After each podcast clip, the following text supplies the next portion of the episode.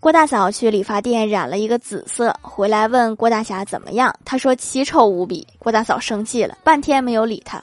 郭大侠发现自己好像说错话了于是过来哄郭大嫂说我说的是你的脸不是你的头发。